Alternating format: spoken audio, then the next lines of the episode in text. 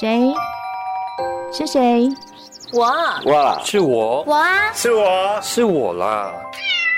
谁在你身边？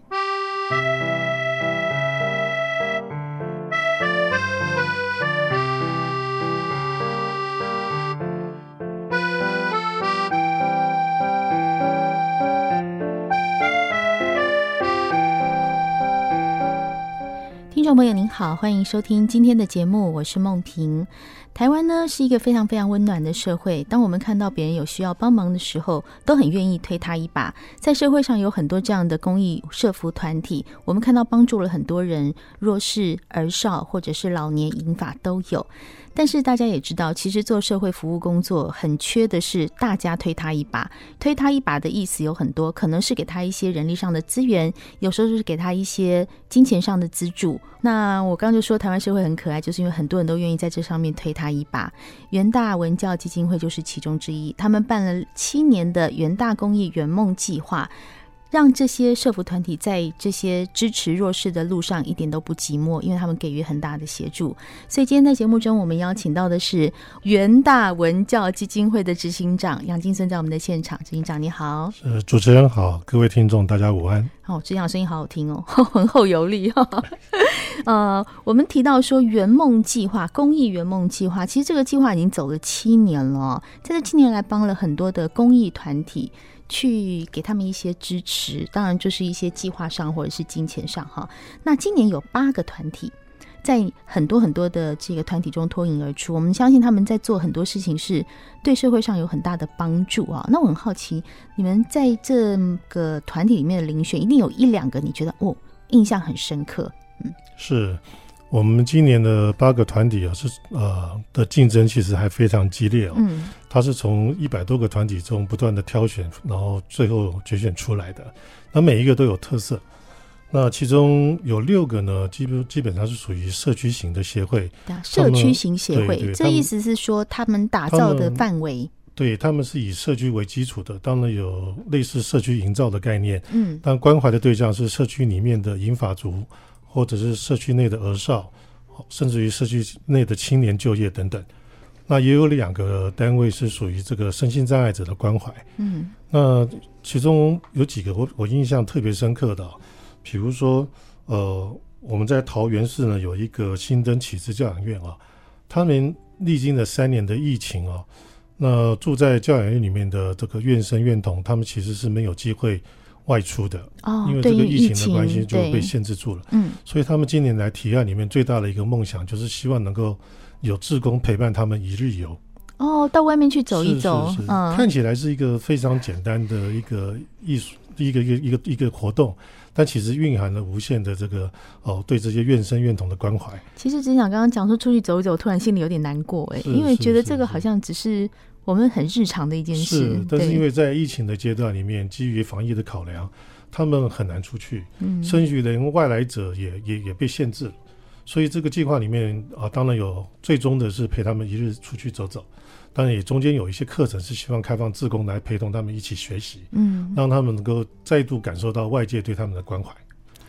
这是一个很特别、很特别、很特别的感觉，让我的印象特别的深刻。那我觉得这是一个很细腻的感觉，因为我们说一日游这种听起来好像很、很、很简单的事情，可是它后面蕴含的意义是你有职工陪他们出去。那这些孩子当他看到外面的世界的时候，他那种心里的回馈感受，我相信是很深刻的。是，尤其在这三年来，虽然呃，在在。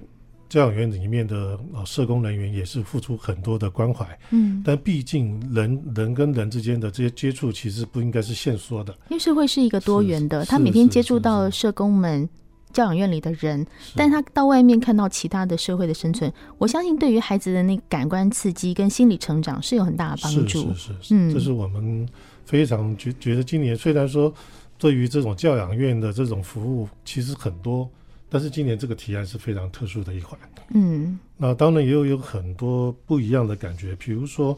呃，我们有一个来自于花莲的哦，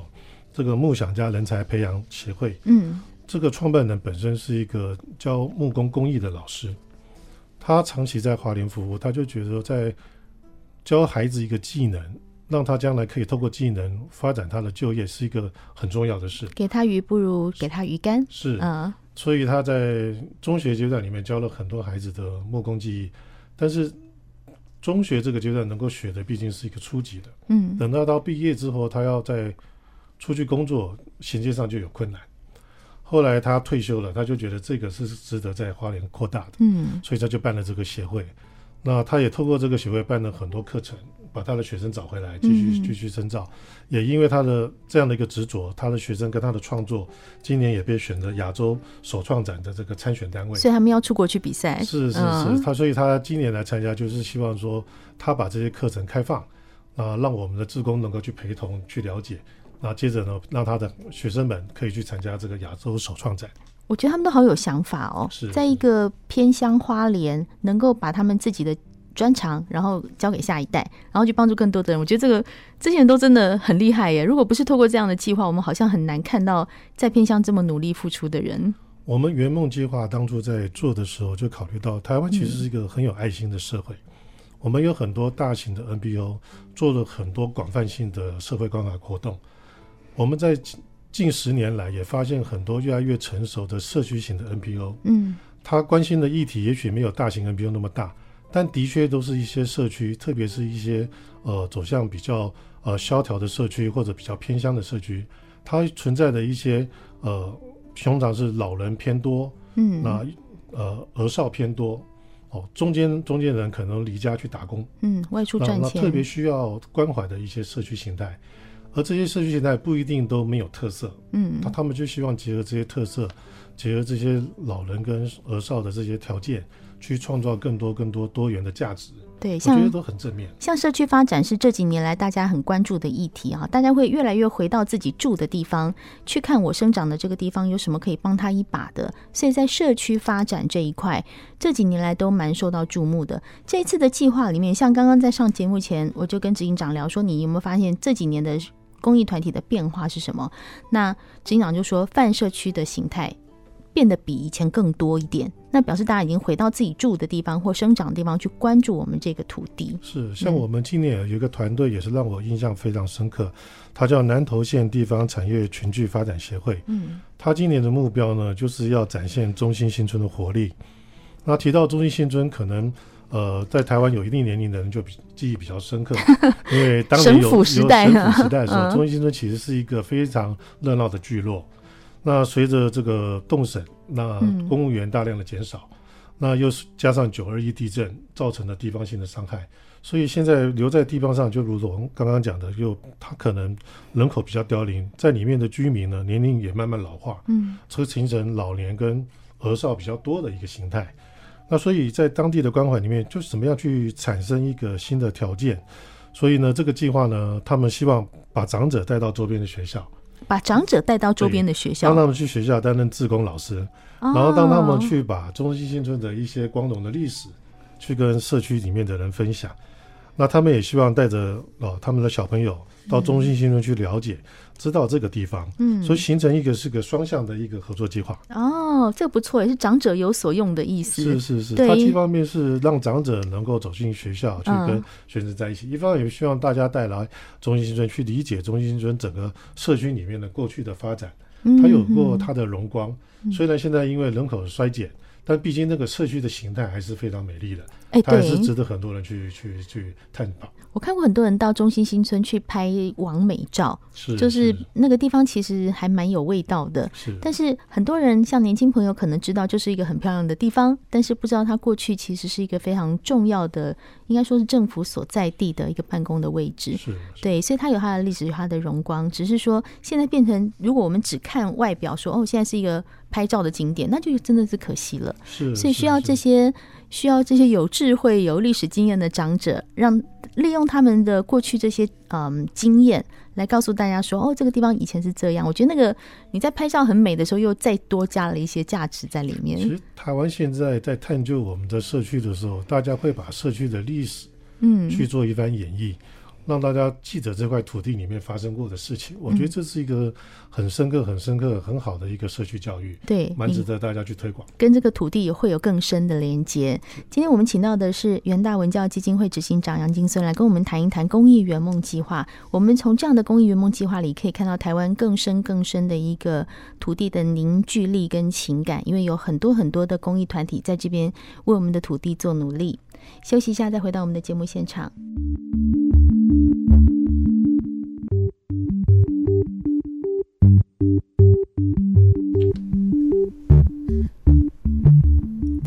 我们常说台湾最美的风景是人，那我觉得人的爱心其实更是这个土地上我觉得很值得去看，然后去被发现的地方。从元大公益圆梦计划里面，其实你会看到更多更多那种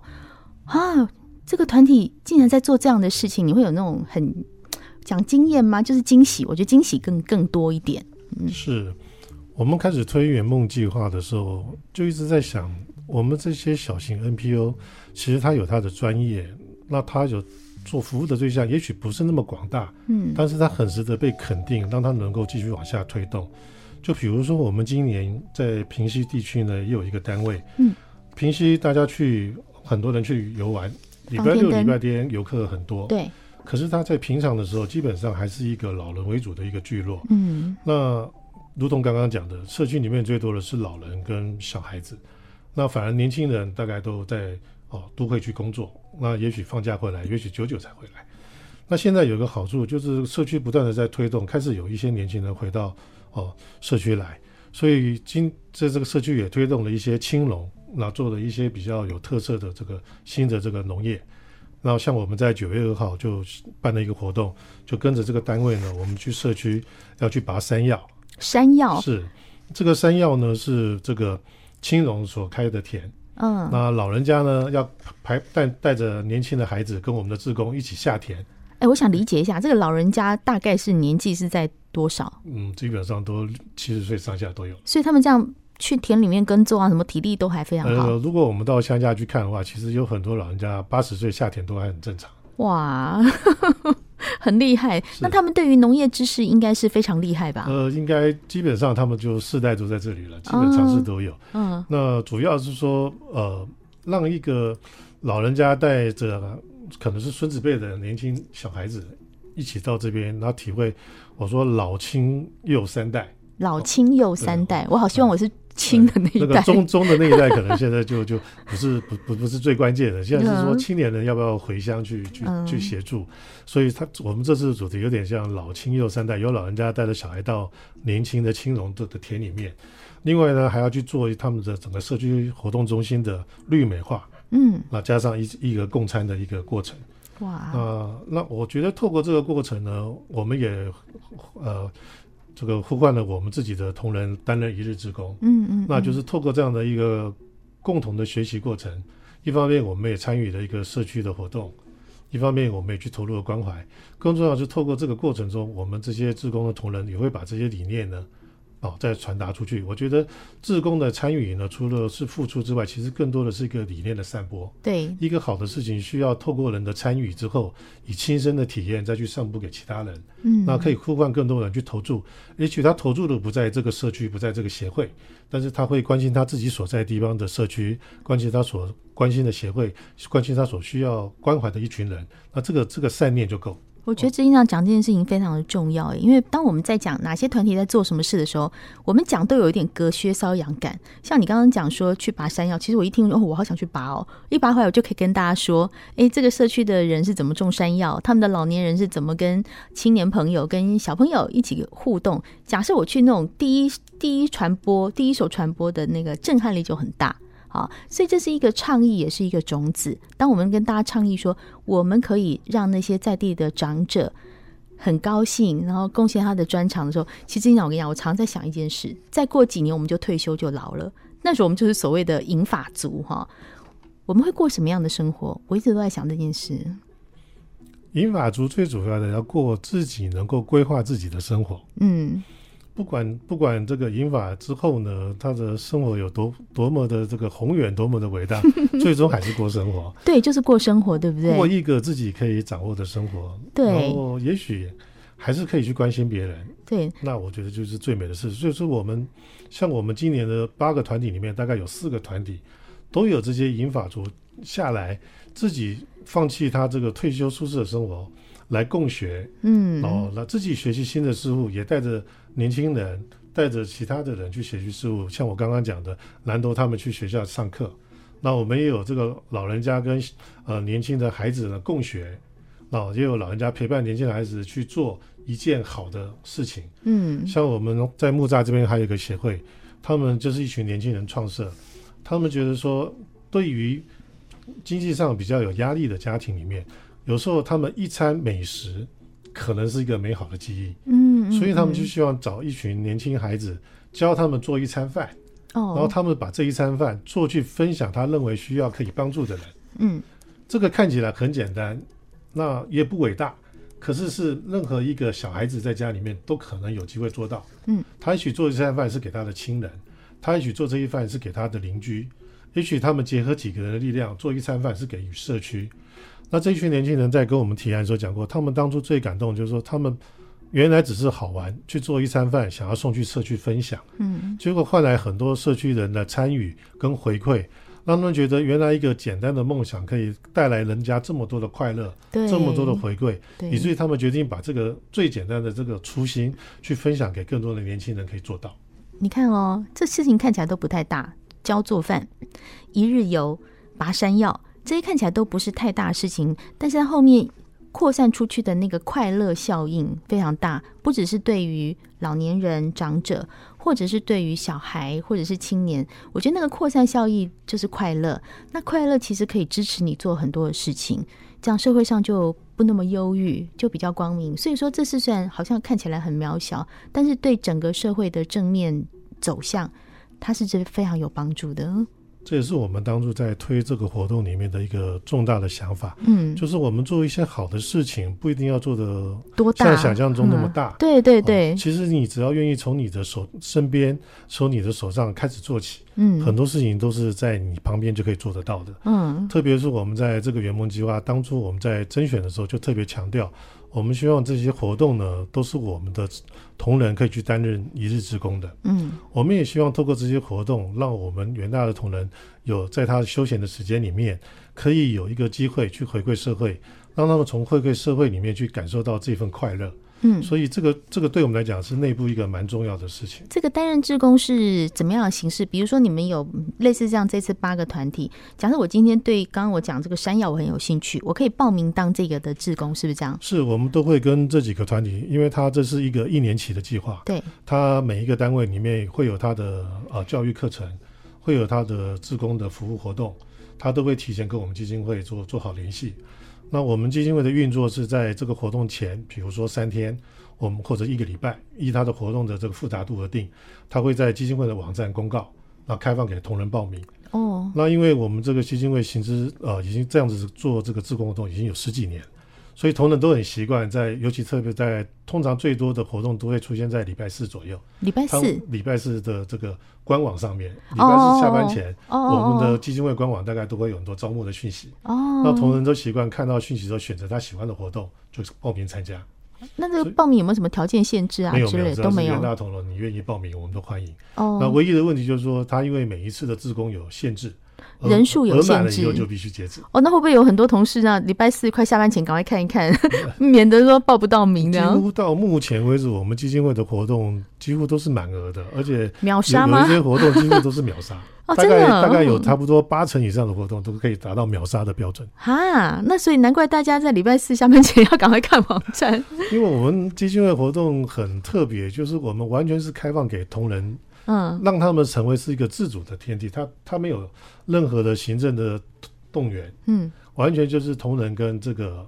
活动单位之间的一个参与，嗯，所以所以我刚刚讲是他利用自己的闲暇时间去做一日之功，透过这一日中取得他自己想要回馈社会的快乐，